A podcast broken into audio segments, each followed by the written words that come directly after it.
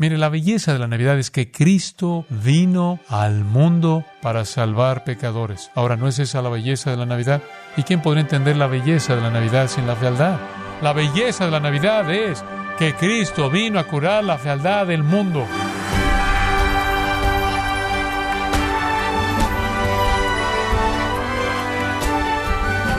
Nos gozamos con su compañía en gracia a vosotros con el pastor John MacArthur. Detrás del pesebre, el árbol de Navidad, las luces y los regalos en la Navidad, hay un mensaje triste que debería ser recordado con más frecuencia durante la temporada navideña. Pero, estimado oyente, ¿qué mensaje triste puede tener el maravilloso nacimiento de Jesús?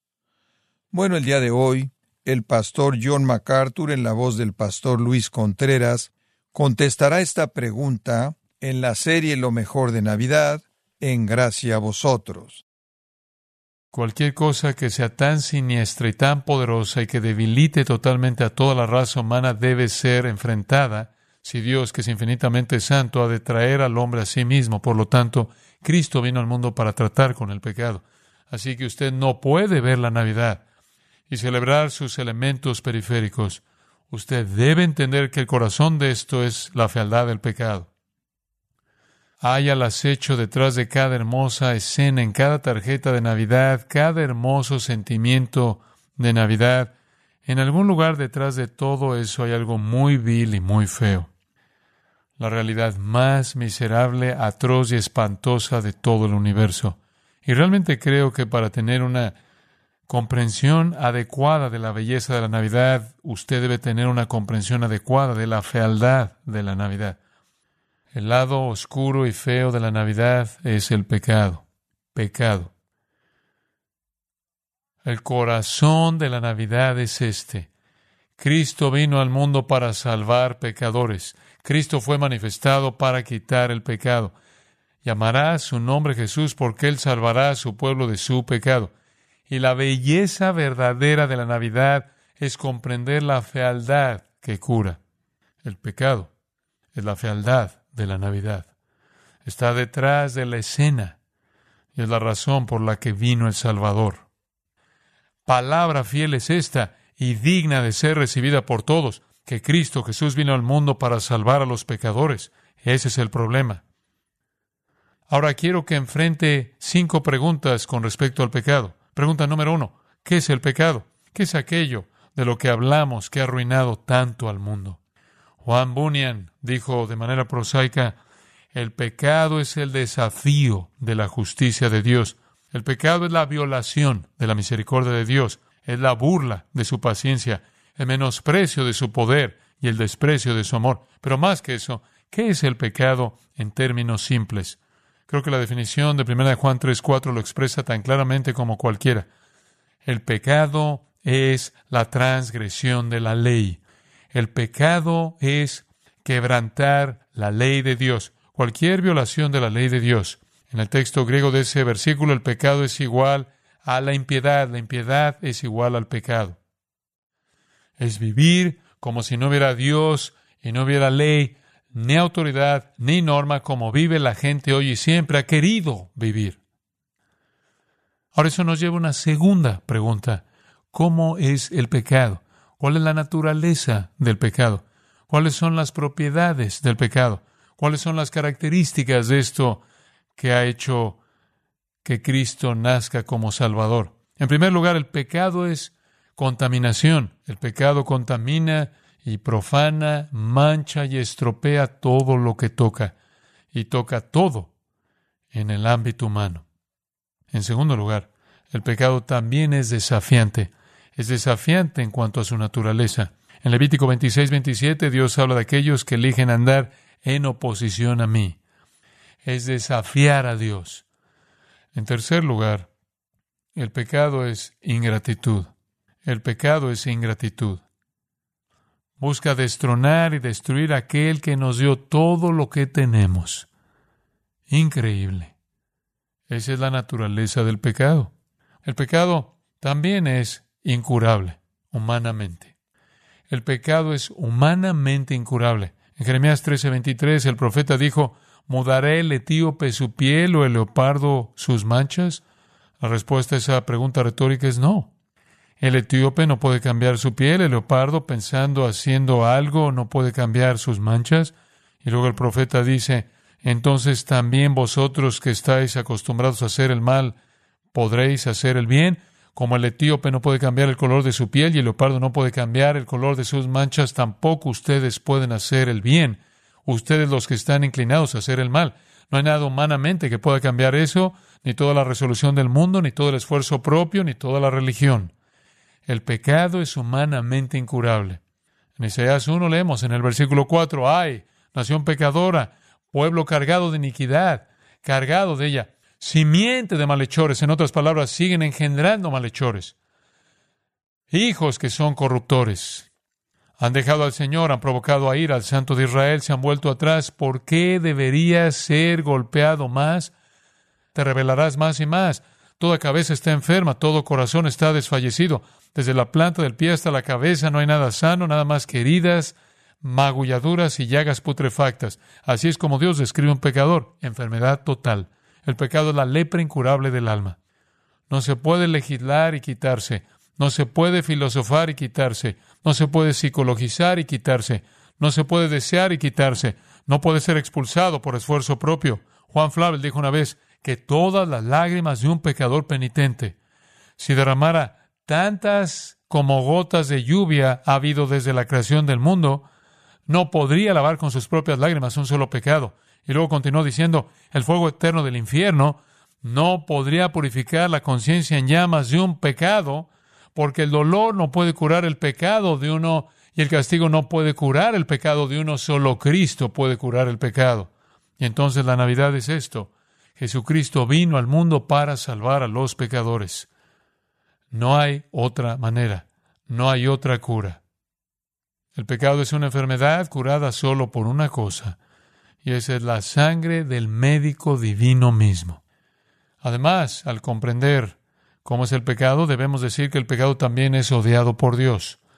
Es detestable para Dios. Esto debe ser obvio para nosotros, pero déjeme llevar su pensamiento un poco más allá. El pecado es lo único contra lo que Dios tiene un antagonismo eterno. Él no condena a nadie excepto al pecador. Eso es todo. Esa es la categoría tan estrecha en la que Dios tiene odio eterno. Dios no resiste a un hombre porque es pobre. Dios no resiste a una persona porque es ignorante, o está lisiada, o está enferma, o es despreciada por el mundo, o está limitada en su habilidad, o porque parece tener poco que ofrecer. No, solo hay una cosa que aleja a una persona de Dios y eso es el pecado, eso es todo. Dios es antagónico solo con el pecador. En Jeremías 44:4, Dios dice, oh, no hagas esta cosa abominable que yo aborrezco. Esa es la palabra de Dios para los pecadores descarriados, rebeldes, desafiantes y contaminados. Como puede ver, nuestro Dios es santo.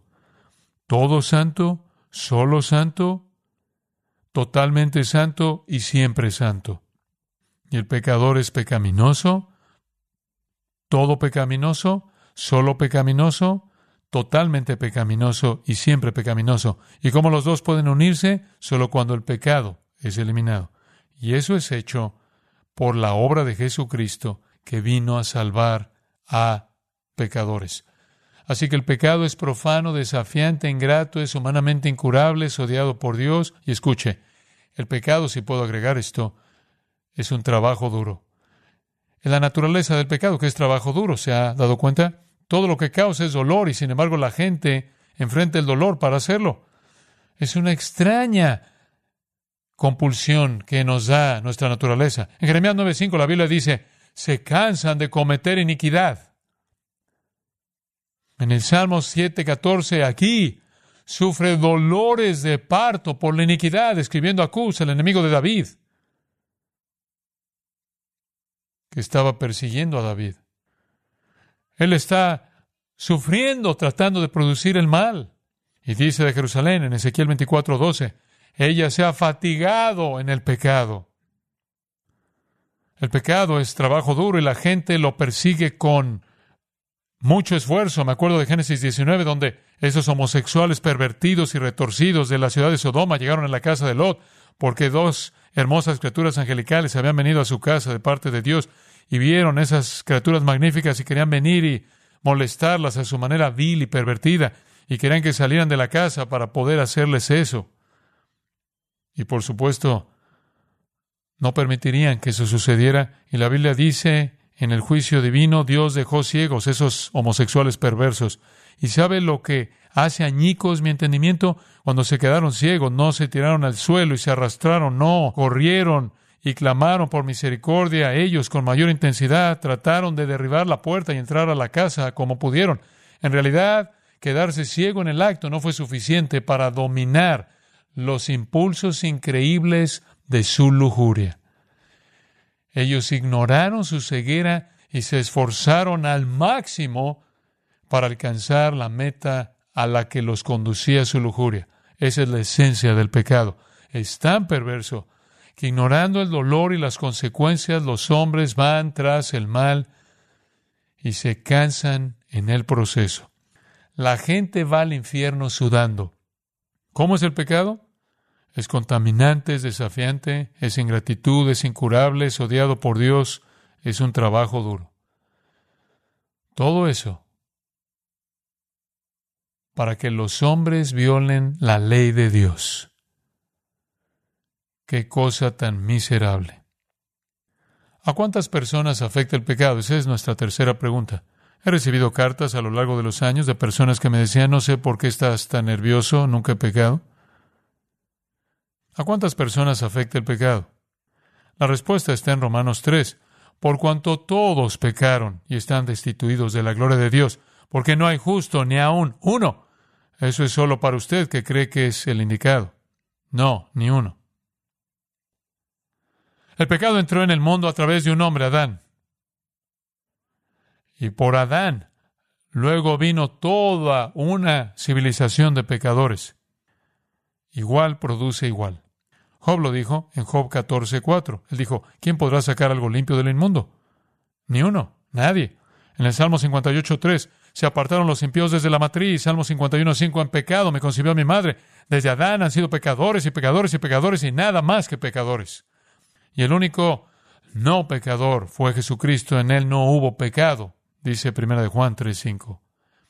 Y no solo se nos ha transmitido la culpa del pecado de Adán, sino también la depravación, la corrupción y la contaminación se nos ha transmitido. Bebemos del mismo pozo envenenado.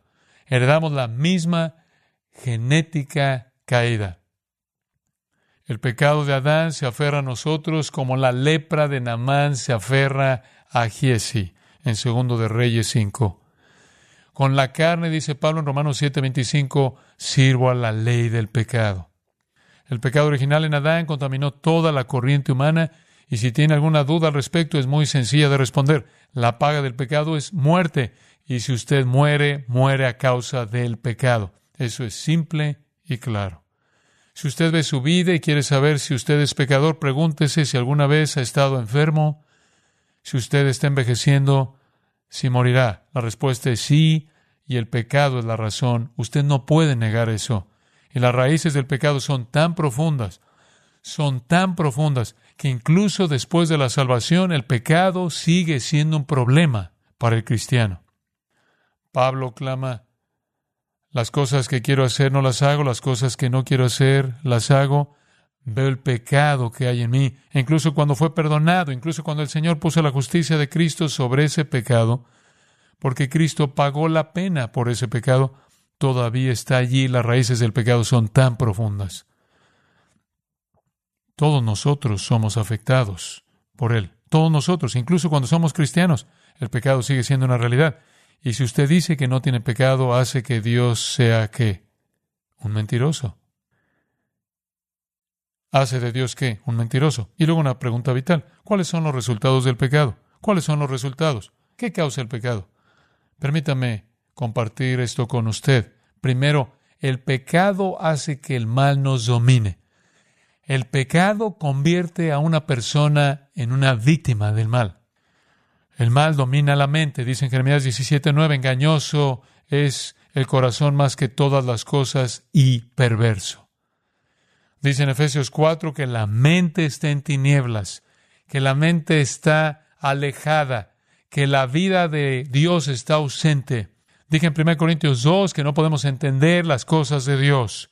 Romanos 1 que la mente es reprobada.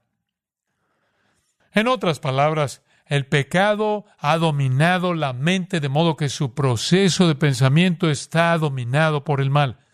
Piensa mal, piensa maldad, planea la maldad, concibe la maldad. Y también sabemos que la maldad domina la voluntad. Mencioné antes, citando Jeremías 44, 17, pero haremos todo lo que salga de nuestra boca. La voluntad también está dominada por el mal que domina al pecador. Él es una víctima total. Y si su pensamiento está dominado por el mal, también lo estará su voluntad, porque él querrá hacer lo que concibe, y lo que concibe está dominado por el mal. Y luego la maldad domina los afectos. Los hombres aman más las tinieblas que la luz, porque sus obras son malas. Sus amores, sus afectos, sus deseos, sus necesidades, sus deseos, sus anhelos son hacia aquellas cosas que no son correctas. Y así el hombre es dominado por el mal, como dice Pablo, el pecado que mora en mí. Cuelga como la negrura se cuelga de la noche. Y el pecado está en la naturaleza, incluso de un cristiano, está en la esencia de un cristiano, está en la persona de un cristiano, como un león dormido y la menor cosa puede enfurecerlo. Es una cosa abrumadora. Arde, a veces alto como una llama, a veces bajo, el menor viento de tentación lo aviva hasta la furia. En segundo lugar, al pensar en este asunto del pecado y sus resultados, el pecado nos coloca bajo el dominio de Satanás. La gente piensa que es libre, ya sabe, es libre, realmente libre de hacer lo que quiera. Decimos que son espíritus libres. Escuche, la única persona libre es aquella cuyo pecado ha sido cubierto y es libre para hacer lo correcto. Un pecador no es libre, está bajo el dominio total del pecado y el control de Satanás. Efesios 2.2, el apóstol Pablo dice en la escritura que el pecador anda, es decir, la conducta diaria conforme al príncipe de la potestad del aire, el espíritu que obra en los hijos de desobediencia. Satanás está operando, él tiene el control. Llevan el visto bueno de Satanás, llevan en sus rostros la imagen de su Padre. Jesús lo dijo, Juan 8:44 vosotros sois de vuestro padre el diablo. Era obvio. Visiblemente eran hijos del diablo porque así se manifestaban. Llevaban la marca del control satánico. El hombre es esclavo de Satanás. Él no es libre, él está totalmente controlado. Satanás opera en él para cumplir su propia voluntad. Solamente dijo Jesús, si el Hijo os libertare, seréis libres. Así que los resultados del pecado, el pecado domina y coloca bajo el control de Satanás. En tercer lugar, el pecado convierte a una persona en objeto de la ira de Dios. Es el pecado lo que hace que seamos condenados. Es el pecado lo que envía a los hombres al infierno. Estamos expuestos, dice Efesios 2.3, a la ira de Dios. Y el salmista dijo en el Salmo 90, entonces, ¿quién conoce el poder de la ira de Dios? Por eso no debemos burlarnos por eso creo que Proverbios 14, 9 dice que solo los necios se burlan del pecado, porque cuando usted se burla del pecado, se burla de la ira de Dios. La ira de Dios no es una pasión momentánea y caprichosa, es un odio santo, es un acto de su voluntad pura y santa contra lo que es malo e inaceptable, y Él lo va a destruir. Horrenda cosa es caer en manos del Dios airado, de un Dios fuerte, de un Dios juzgador, vengativo, lleno de ira. Y así el pecado hace a los hombres herederos de la ira de Dios, y mientras que piensan que están festejando como el banquete de Damocles, hay una espada colgando sobre su cabeza sostenida por un hilo, y algún día el hilo se romperá y el juicio caerá. Y luego otro pensamiento sobre los resultados del pecado, que es muy importante. El pecado somete a la persona a todas las miserias de la vida. El pecado trae lo peor de todo lo que hay en el individuo. Job dijo en el capítulo 5, versículo 7, el hombre nace para la angustia, y la angustia es un hombre. La angustia está en todas partes. Pablo dice que el pecado de Adán sujetó a la criatura a la vanidad, sujetó a la criatura a vaciedad, a inutilidad. Hay algo que falta, hay una insatisfacción. Entonces es un problema y no es nada. Usted vive una vida de pecado y tiene problemas y nada más. vaciedad. Salomón dijo, vanidad de vanidades, todo es vanidad, todo es nada, todo es nada. Qué enigma, qué paradoja. Un hombre entra al mundo con un grito y se va con un gemido y nada en el medio, solo vacío. El pecado ha derribado al hombre del lugar de honor. Él ha perdido su dignidad. Le roban la paz, no conoce alegría duradera, ni esperanza, ni significado, ni valores. No hay paz, dice mi Dios, para los impíos. Más bien los impíos son como el mar agitado cuando no puede descansar, cuyas aguas arrojan lodo y lodo. Y los impíos, dice Proverbios 28.1, huyen cuando nadie los persigue. Son acosados por la nada y la falta de sentido y la culpa y la ausencia de paz en sus vidas. Judas tan aterrorizado, Judas tan forjado por la culpa y el horror, se ahorcó para calmar su conciencia que gritaba. Incluso el infierno demuestra que no hay descanso. Escuche, el pecado trae las peores cosas de la vida. Expone a los hombres a toda la miseria definitiva. El resultado final del pecado es que condena a la gente al infierno. En Apocalipsis capítulo 20 dice que al final, en el juicio del gran trono blanco, el Señor reunirá a todos los incrédulos y los arrojará al lago de fuego que arde para siempre. Jesús enseñó la doctrina del infierno, Él fue quien lo enmarcó y lo articuló en los evangelios, los apóstoles lo recogieron y se repite a lo largo del Nuevo Testamento. Y necesitamos saber esto, queridos amigos, el infierno espera a la gran mayoría de las personas. Spurgeon dijo, el hombre está colgando sobre la boca del infierno por un tablón solitario y el tablón está podrido. Y esa es la fatalidad del pecado en última instancia. Qué cosa tan horrible. Ahora, ¿por qué todo esto? ¿Por qué esta, queridos amigos, es la fealdad de la Navidad que nos lleva al punto de su belleza? Mire, la belleza de la Navidad es que Cristo vino al mundo para qué? para salvar pecadores. Ahora, ¿no es esa la belleza de la Navidad? ¿Y quién podría entender la belleza de la Navidad sin la fealdad? No son las cartas y los árboles y las luces y los regalos y las fantasías y las escenas de nieve y los fuegos cálidos. La belleza de la Navidad es que Cristo vino a curar la fealdad del mundo. Y Ezequiel Hopkins hace muchos años dijo, no son los no poderes del hombre, sino sus no voluntades. No es la impotencia, sino la obstinación lo que los destruye. Los hombres no quieren de manera obstinada, no quieren venir a Cristo quien vino a salvar. Dios determinó enviar a su Hijo al mundo, el resplandor de su gloria, la imagen misma de su persona, partícipe de la perfección divina, para morir por nosotros. Eso es Navidad. Ese es el significado de la Navidad. Y no importa lo que usted pueda pensar y los sentimientos que pueda tener y los sentimientos cálidos que pueda tener acerca de la Navidad, a menos que comprenda la fealdad de su propio pecado y abrace a Jesucristo, el único que por su muerte y resurrección puede salvarlo de ese pecado, usted no tiene ninguna conexión con la Navidad. José Hart escribió, Venid pecadores, pobres y necesitados, débiles y heridos, enfermos y adoloridos. Jesús está listo para salvarlos, lleno de piedad, amor y poder. Él puede, Él puede, Él está dispuesto, no dudes más, Él es capaz. Él puede, Él puede, Él está dispuesto, no dudes más. Vengan cansados, cargados, magullados y destrozados por la caída. Si te demoras hasta que estés mejor, nunca vendrás.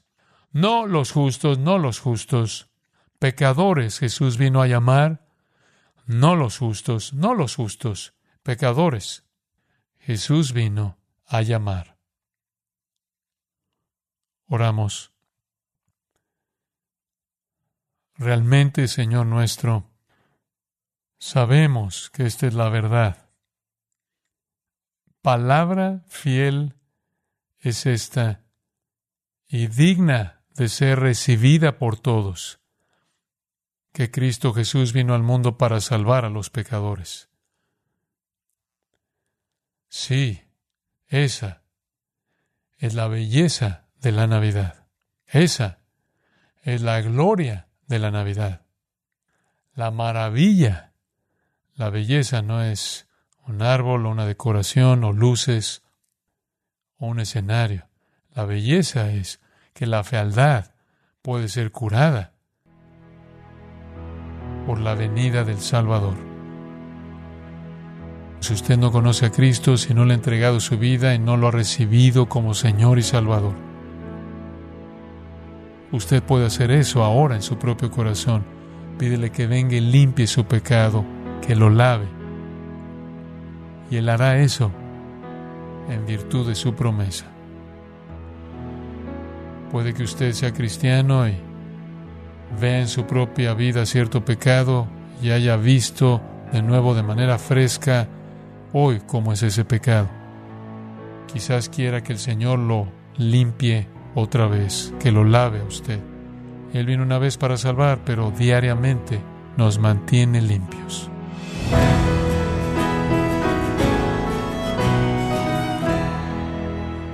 De esta forma el pastor John MacArthur nos ha enseñado que no podemos apreciar la belleza de la Navidad si no consideramos la condenación que le espera al pecador por su pecado.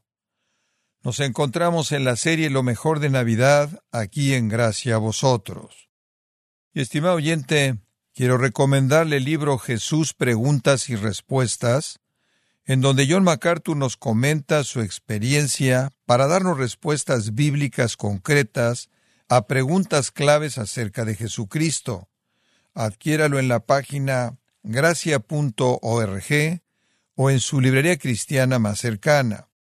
Sin dejar de recordarle que puede descargar todos los sermones de esta serie Lo mejor de Navidad, así como todos aquellos que he escuchado en días, semanas o meses anteriores, animándole a leer artículos relevantes en nuestra sección de blogs, ambos en gracia.org. Si tiene alguna pregunta o desea conocer más de nuestro ministerio, como son todos los libros del pastor John MacArthur en español o los sermones en CD que también usted puede adquirir, escríbanos y por favor mencione la estación de radio por medio de la cual usted nos escucha en gracia a vosotros. Es importante conocer no solo el país y ciudad de donde usted nos escucha, sino también la radio. Para quienes contactan nuestro ministerio por primera vez, pueden solicitar una copia del mensaje de promoción sin costo alguno, un mensaje por oyente únicamente. Si usted vive en los Estados Unidos o Puerto Rico, escríbanos a Gracia Vosotros, P.O. Box 4000, Panorama City, California 91412 o puede escribirnos a través del siguiente correo electrónico radio arroba gracia punto org. Le damos las gracias por su tiempo y sintonía en nombre del pastor John MacArthur y del personal y le comento que estamos orando para que Dios continúe extendiendo su gracia en usted mientras nos acompañe en la próxima edición para continuar desatando la verdad de Dios un versículo a la vez, aquí en Gracia a vosotros.